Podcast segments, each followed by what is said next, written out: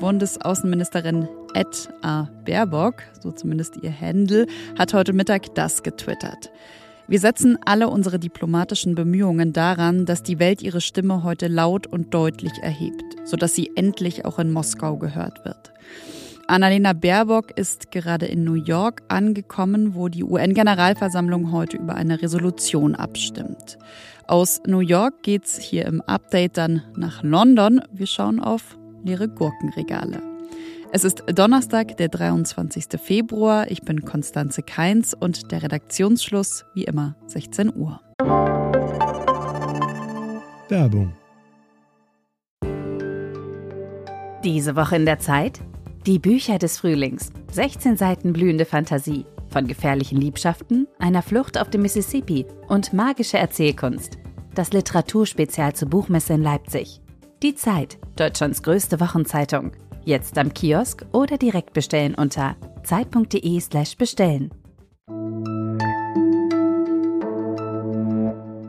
Kurz vor dem ersten Jahrestag des Kriegs in der Ukraine hat der UN-Generalsekretär Antonio Guterres davor gewarnt, dass Russland Atomwaffen einsetzen und dass sich der Konflikt ausweiten könnte. We have heard implicit threats to use nuclear weapons. The so-called tactical use of nuclear weapons is utterly unacceptable. Guterres ist einer von vielen, die seit gestern vor der UN-Generalversammlung gesprochen haben und sprechen. Darunter war auch der ukrainische Außenminister Kuleva. Er hat Russland Völkermord vorgeworfen. All levels of Russian government are involved in this genocide. Heute kann man sagen, ist der entscheidende Tag der Versammlung. In New York nämlich liegt ein Friedensplan auf dem Tisch, über den die 193 UN-Mitgliedstaaten heute Abend, also heute Abend unserer Zeit, abstimmen werden.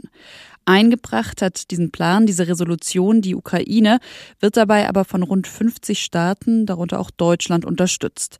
Ja, und mit einer Rede will die deutsche Außenministerin Annalena Baerbock jetzt heute Abend nochmal vor den Vereinten Nationen für diese Resolution werben. Vor ein paar Stunden, da saß sie aber noch im Flugzeug und mit dabei war auch meine Kollegin Alice Botha und sie hat mir während eines kurzen Zwischenstopps ein paar Sprachnachrichten geschickt.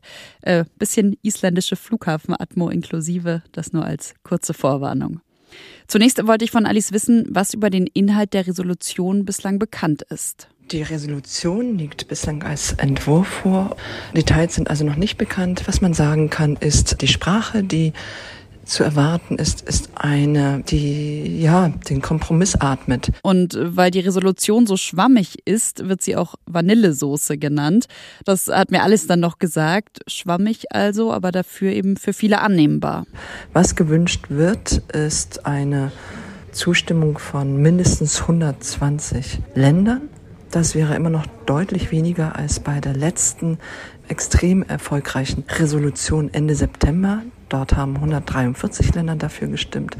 Daran wird man wohl nicht mehr rankommen. Ich habe mich dann gefragt, warum man erwartet, dass heute weniger Staaten zustimmen als vor einigen Monaten. Also ob sich nach einem Jahr Krieg in der Ukraine eben möglicherweise auch die Grenzen der Unterstützung zeigen. Es gibt recht viele Wackelkandidaten. Das hängt zum einen daran, dass der Krieg schon lange andauert, dass diese Länder die Folgen dieses Krieges zu spüren haben. Steigende Ernährungspreise, steigende Lebensmittelpreise, Weizenknappheit zum Beispiel. Und diese Länder haben eben andere Vorstellungen davon, wie dieser Krieg zu Ende gehen soll. Eine große Frage ist zum Beispiel, ob Brasilien zustimmt, denn an einem Ja von Brasilien würden sich auch afrikanische, asiatische und auch lateinamerikanische Länder orientieren, heißt es vom Auswärtigen Amt. Naja, und während in New York nun also Politikerinnen und Politiker über die Resolution diskutieren, geht der Krieg in der Ukraine weiter. An mehreren Frontabschnitten hat die russische Armee ihre Truppen verstärkt. Der britische Geheimdienst rechnet auch damit, dass es neue Angriffe gibt, die vor allem auf Bachmut abzielen was man mit Blick darauf also auch fragen kann, nochmal eine Frage an Alice Botha, was so eine Resolution überhaupt bringen kann, denn bindend ist sie nämlich nicht. Eine Resolution ist ein symbolischer Akt. Sie hat reine Symbolkraft, aber die ist nicht zu unterschätzen. Seit einem Jahr geht dieser Krieg gegen die Ukraine nun, den Russland führt. Und eine erfolgreich angenommene Resolution zeigt eben, dass Russland weiterhin international isoliert ist, dass global der Zusammenhalt steht und dass dieser Krieg nicht von der Agenda verschwindet. Ja, und dafür verabschiedet man dann auch lieber eine schwammige Erklärung mit vielen Stimmen als eine mit sehr wenigen Stimmen und scharfen Worten. 2005 wurde Uriallo in einer Polizeistelle in Dessau tot aufgefunden. Von der Polizei hieß es damals, der Geflüchtete aus Sierra Leone soll durch einen Brand gestorben sein, den er selbst gelegt hatte. Eine Version, an der viele gezweifelt haben, und zwar unter anderem, weil Uriallo an den Händen und Füßen gefesselt war. Verurteilt wurde dann ein Polizist aus Dessau wegen fahrlässiger Tötung. Aber die ganze Zeit stand und steht der Verdacht im Raum, es könnte eine vorsätzliche Tat oder Mord gewesen sein. Unter anderem gab es nämlich mehrere Gutachten, zum Beispiel eines, das zu dem Schluss kam, dass Jallo vor seinem Tod schon schwer misshandelt worden sei. 2014 gab es dann nochmal neue Ermittlungen, die aber wurden eingestellt. Und dagegen wiederum hat damals der Bruder von Uri Jallo vor dem Bundesverfassungsgericht geklagt. Heute haben die Richterinnen und Richter in Karlsruhe mitgeteilt, die Einstellung der Ermittlungen sei nicht verfassungswidrig gewesen.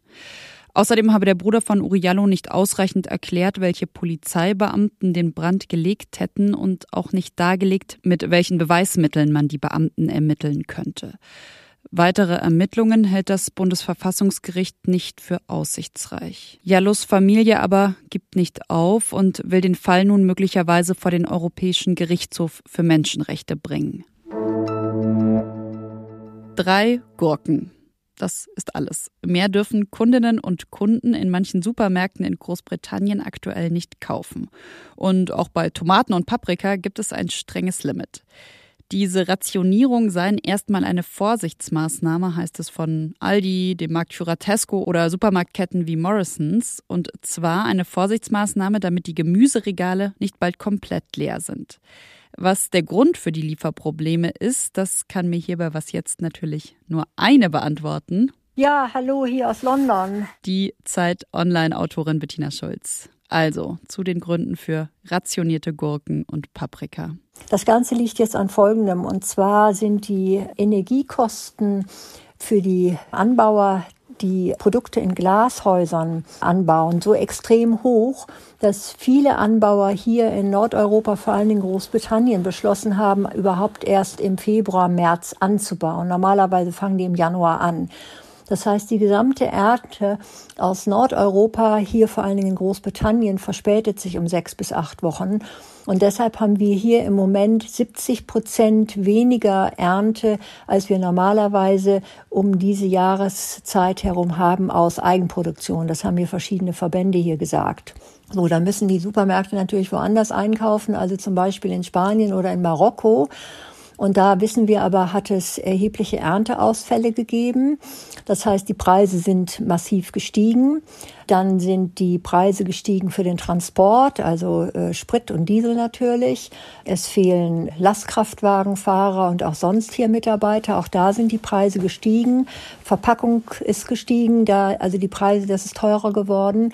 Das heißt, es alles schlägt sich letztendlich auf den Preis um, der verlangt werden kann in den Supermärkten. Und Supermärkte, die billig anbieten, die können von daher die Masse der Tomaten oder Gurken oder Salat nicht so billig anbieten, wie das die Verbraucher erwarten. Und deshalb rationieren sie oder haben teilweise erhebliche Ausfälle und das noch wochenlang, bis hier dann endlich mal die Eigenproduktion wieder greift in Nordeuropa oder Großbritannien. Wenn man hier in kleinere Läden geht, die haben alle Tomaten und Gurken und Salat und so weiter. Das ist natürlich halt eben nur teurer, wie es halt in Deutschland auch ist. Also es ist nicht so, dass es es gar nicht gibt, aber es gibt es halt eben nicht billig. Ne? Ja, also ich gucke jetzt mal und fahre wieder los und gucke, ob ich noch irgendwelche Gurken finde. Ne? Tschüss. Na dann viel Glück, Bettina. Was noch? Tofu, Curry, Gemüsepfanne oder veganer Linseneintopf. So könnte der Speiseplan in der Mensa der Uni Cambridge bald aussehen. Die Studierenden haben nämlich dafür gestimmt, dass es in Zukunft keine tierischen Produkte mehr geben soll. In allen Kantinen und Cafés soll es ausschließlich veganes Essen geben und damit soll der ökologische Fußabdruck der Uni deutlich verringert werden. Nach der Entscheidung der Studierenden wird die Idee jetzt mit dem Catering und der Hochschulverwaltung besprochen. Und das war's von mir, Konstanze Keins, an diesem Donnerstagnachmittag. Morgen früh, da begrüßt sie meine Kollegin Azadeh Peschman hier. Und es wird natürlich um den schrecklichen Jahrestag gehen, um ein Jahr Krieg in der Ukraine. Wenn Sie uns etwas mitteilen wollen, dann geht das wie immer an wasjetzt.zeit.de. Wir lesen alles und versuchen auch alles zu beantworten. Tschüss, schönen Nachmittag, schönen Abend.